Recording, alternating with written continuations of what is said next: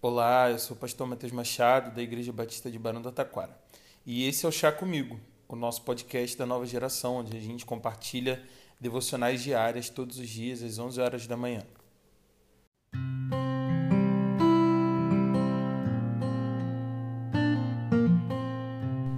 Durante os próximos dias, a partir do dia 1 de julho, eu quero compartilhar devocionais aqui com você da maneira como eu faço também. E eu quero começar pelo livro de Provérbios, um livro irado que a Bíblia tem. Mas eu não quero fazê-lo de maneira sistemática, usando um capítulo por dia ou um versículo de cada capítulo por dia. Porque, embora Júlio tenha 31 dias o livro de Provérbios também tenha 31 capítulos, as nossas devocionais não acontecem assim. Eu não acredito nessa forma sistematizada de fazer devocionais.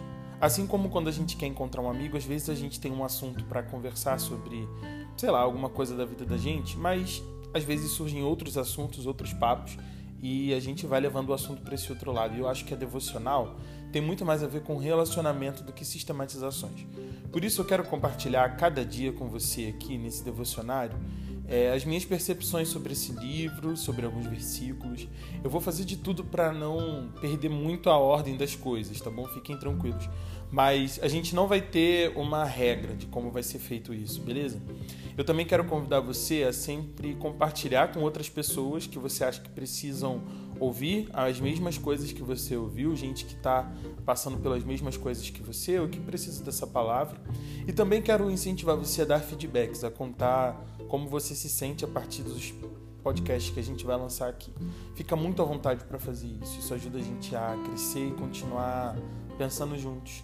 Sabe? É muito legal ver que às vezes uma reflexão que eu fiz é diferente da sua e elas se complementam. E isso é muito gostoso.